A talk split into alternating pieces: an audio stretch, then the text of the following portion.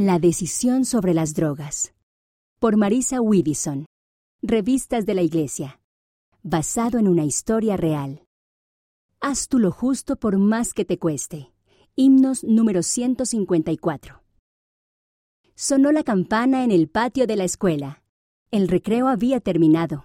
Alvin guardó su pelota de baloncesto y se dirigió a la clase. Por favor, siéntense y saquen sus libros de matemáticas dijo la señora Hall, su maestra. Alvin se acomodó en su asiento y buscó en su mochila. Entonces escuchó que llamaron a la puerta de la clase. La señora Hall abrió y comenzó a hablar con otro maestro. Unas mesas más adelante, Blake y Jared comenzaron a susurrar. Oye, mira lo que encontré. Vaya. ¿Quieres probarlo después de la escuela? ¿Qué está pasando? Se preguntaba Alvin. Apenas podía ver de reojo a Blake y a Jared. Parecía que uno de ellos estaba sacando una pequeña bolsita de plástico de su bolsillo. ¡Ah! Un momento. ¿Eran drogas? El corazón de Alvin comenzó a latir más rápido.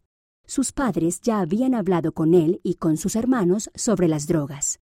Sabía que iban en contra de la palabra de sabiduría y que podían dañarnos el cuerpo y la mente. También sabía que era peligroso tomar medicamentos que no fuesen tuyos. ¿Qué debo hacer? se preguntaba Alvin. Miró a su alrededor. Esas drogas podrían hacer daño a alguien. Ninguno de los otros niños parecía prestar atención.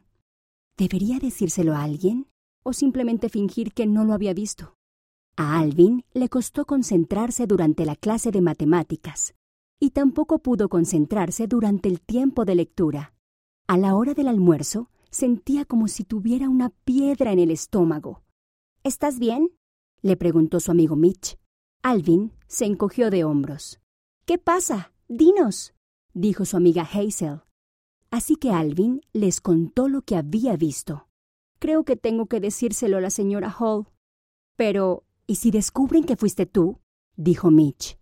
Se pueden enojar mucho contigo, pero la sensación de malestar que tenía en el estómago no desaparecía. Finalmente, tomó una decisión.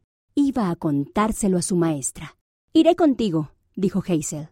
Alvin y Hazel encontraron a la señora Hall en el aula.